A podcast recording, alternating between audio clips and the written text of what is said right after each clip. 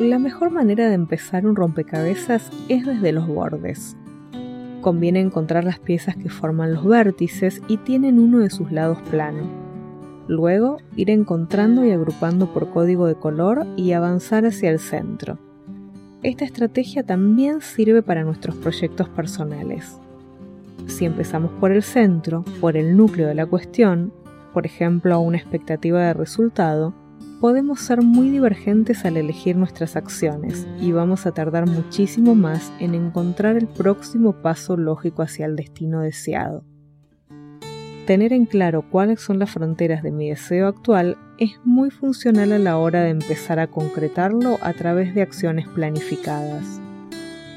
En esa búsqueda hay algo más a lo que debemos prestar atención, el discurso interno las palabras que te digas van a orientarte hacia la acción o hacia la evitación.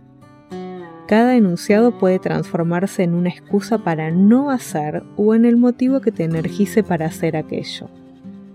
Por ejemplo, bajo el enunciado me es muy difícil vivir así, puedo movilizarme para vivir de otra manera o darme por vencida porque me es muy difícil estar viviendo el mismo enunciado puede convertirse en obstruyente o conducente hacia tus metas.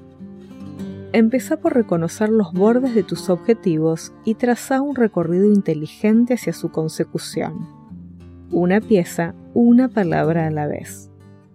Lo próximo que te digas, ¿será una excusa o un motivo?